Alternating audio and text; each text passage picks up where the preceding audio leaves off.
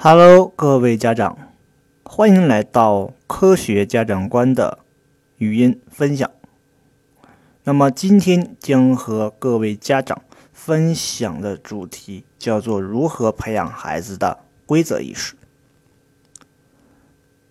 那么所谓的规则意识呢，其实是在和社会的交流中所产生的，而这种意识呢，往往是来源于一个群体。规则意识，它的目的是在于增强这个群体的生存能力。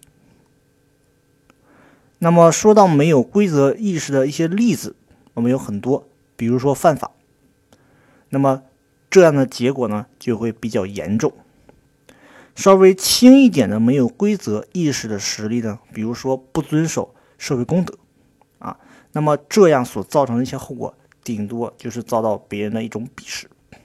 那么可能在现在这样的呃社会当中，鄙视啊，可能已经让大家觉得很不爽了。为什么呢？因为在现今的这样的社会条件下，没有规矩的生存成本已经被大大的提高。那么说到规则意识啊，有人就会说，孩子呢小的时候基本上是没有规则意识的。那么实际上呢，这个是不正确的一种观点。因为没有一种理由说没有规则意识是在孩子小的时候就必备的一种表现。但是孩子要想生存，他一定会要拥有规则意识，因为规则意识是孩子生存能力的体现。那么，为什么要有规则意识？它的本质上是想让我们活得更好。而这个问题是一个社会学上非常重要的一个问题。那么，既然我们聊到了规则意识，我们应该如何去服从这样的一种意识呢？那么实际上呢，我们呢可以回想啊，尤其是我们的家长回想自己是如何有这样的一种意识的。那么，为了说明这样的一个问题，我们可以举出这样的一个实例。那么这个实例呢，我们叫做坐电梯的问题。近十年来呢，对于坐电梯的问题来讲，啊，被很多中外媒体呢作为评判中国与外国公民这种文明程度的差距。呃，那么在现在的时候呢？我们坐电梯呢，往往呢会从这个电梯的右面通行，而在之前啊，尤其是十年前，是没有人讨论坐电梯是从左边走还是从右边走这样的问题的。而现在的人能够意识到，尤其是主动意识到坐电梯是从右侧走啊，那么所能够产生这样的一种意识的变化。靠的实际上是这样的一种逻辑：引导、惩罚、激励、氛围。那么第一条引导，这种引导啊，尤其是对这样的一种坐电梯这样的整体的社会公德意识的引导，一定是 CCTV 级别的，也就是说，它是从央视开始不断的宣传。那么央视这样级别的媒体平台来宣传。这样的一种意识，必然会引起一部分人遵守，但是呢，也会引起一部分人不遵守。而对于不遵守，我们就需要用另外一种手段，我们称为惩罚。那么这种惩罚，不是类似于说我罚你现金这样的一种物质性的惩罚，而是一种精神上的惩罚。比如说，当所有人啊，或者说大多数人。都从电梯的右侧通行时，而有那么一个人呢，他是站在左侧的。那么，相信对于这个人来讲，他已经能够感受到周遭那种异样的眼光，这是非常难受的一件事情。那么，通过这样一种精神上的惩罚，会引导一部分人遵守坐电梯从右侧走这样的一种规范意识。那么，有惩罚，必然会有一定奖励，而这种奖励，我们可以用一个形象的比喻，叫做优越感。什么样的优越感呢？当我们因为遵守了某件规则，而看到其他人没有遵守这个规则时，你会从内心产生一种优越的感觉。那么这种感觉我们就称为激励。但是这样的一种激励并不是持久的，它是需要久而久之所形成的一种氛围，一种群体氛围，来让每个人主动的去遵守坐电梯从右侧走的规则意识。那么，对于坐电梯的问题，它能够在十年来发生这样一种改变，就是通过这样的一条基本逻逻辑来形成的。那么，既然说到了规则意识的培养，我们就应该谈谈孩子如何树立规则意识。还是同样的，通过引导、惩罚、激励、氛围这样一条线，来提出三个方面。来给各位家长提供一些树立孩子规则意识的一些指导。那么第一条呢，我们称为引导，而引导的四个关键词叫做以身作则。我们知道呢，树立孩子规则意识的第一步呢是引导，而这种引导一定是从孩子小的时候开始，因为一个孩子他小的时候的表现，往往决定了他。长大之后的本性，而且任何孩子的规则意识都是被引导出来的，无论是从家庭还是社会。那么，当孩子在交友的时候，他如果交友不慎的话，就有可能引起规则意识的曲解。所以说，我们一定要从家庭方面啊，建立一个针对。家庭的规则，而不是单独针对孩子设立规则。通过这样一个整体的规则建立，来逐渐培养孩子的规则意识。而且在这个规则建立之后，家长一定要以身作则，因为家长对孩子的影响是非常关键的。我们在让孩子做某件事情的时候，一定要自己。先做这件事情，用以身作则的这个四个字来逐渐的影响孩子，使他主动的产生规则意识。第二方面呢，我们称为惩罚与奖励，二者进行了合并。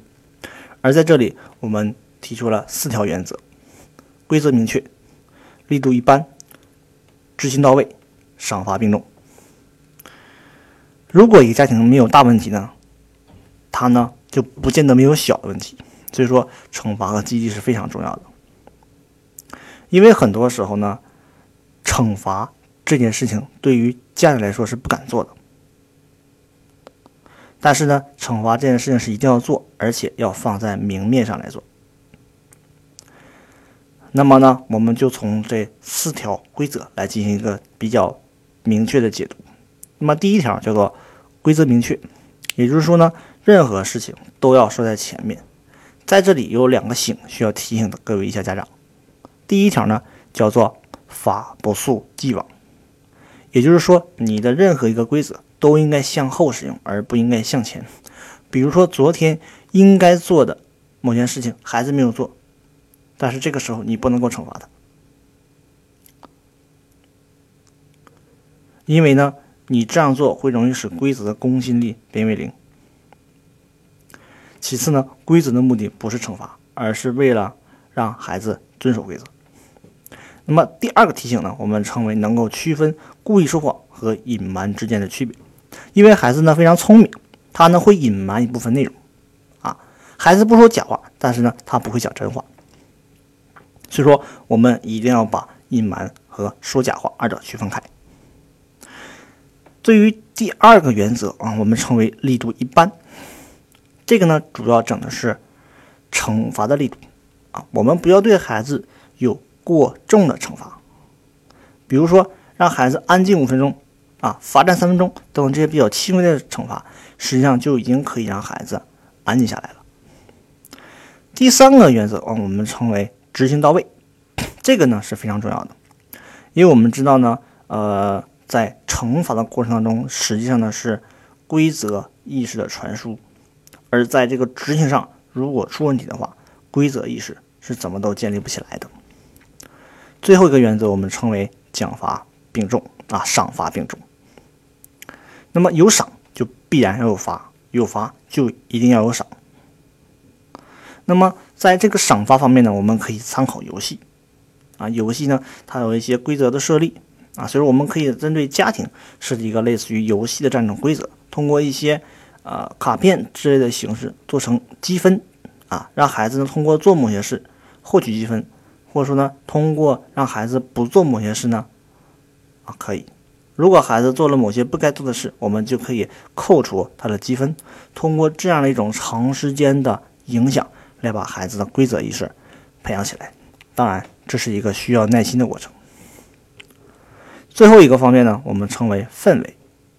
那么这个氛围主要指的是家庭、学校和周边。而在这三个氛围当中，学校氛围可能是我们在平时关注比较多的，因为呢，学校它的氛围对于孩子的规则意识的养成非常的关键，影响也非常的大。但是就实际情况而言，家庭的氛围对孩子规则意识的培养，实际上起到的是更加重要的作用，尤其是在孩子小的时候。所以说呢，在孩子比较小的时候。我们呢是一定要注重家庭氛围的养成的。那么，呃，针对上面所提到的这几个方面，有几个醒需要提醒给各位家长。第一个呢，叫做规则不能针对某个人，要针对某个群体。也就是说，我们要针对家庭设立规则，而不要针对孩子。第二个呢，叫做惩罚与奖励与。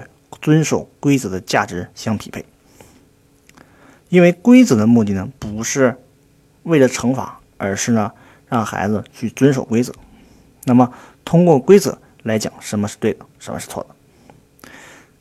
第三点呢，叫做氛围的背后是家庭文化，因为对于一个孩子来讲呢，他是能够感受到这个家庭背后的文化的，而这种家庭氛围呢，是由文化来支撑。而我们不能去刻意营造一这样一个氛围，让孩子感受不到我们应该所拥有的家庭的这种健康的文化，让孩子来成长。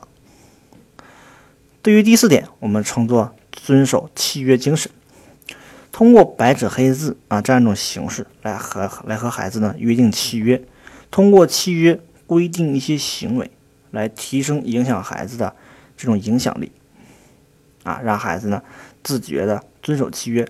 从而呢，培养他的规则意识。那么呢，说到了契约，我们呢就可以给孩子设立一些规矩啊。那么这种规矩呢，我们称为三种。第一个呢叫做家庭规矩，也就是我们所说的家规。那么这种家规呢不要太长，两三条即可，方便孩子记忆。那么第二种规矩呢，我们称为学校的规定。啊那么这种规定的话呢，呃，一般最重要的是两条，第一个呢叫做尊敬老师，第二个呢叫做遵守课堂纪律。而这方面呢，学校会出现非常大的啊这种干预啊，那么学校的力量是占主导的。那么第三条呢，也就是比较大的，我们叫做社会规范。那么在社会规范当中呢，有两点，一个呢是遵守。公共场合规范，第二个呢叫做遵守道德原则，而这两条实际上是对孩子要求比较高的，也是通过从小以从家庭到学校再到社会这样的一套过程来施加影响。最后呢，分享给各位家长一句话，叫做 “Children see, children do”。所有孩子的问题呢，都是家长的问题。事实呢，也确实是如此。孩子的所有问题都可以在家长身上找到影子，而家长对孩子的要求不会变低，孩子或者说家长对孩子的宽容以及教育的耐心呢也会不断提升，因为家长永远是孩子的第一任老师。修正 C 确认度。欢迎各位家长收听，我们下期再见。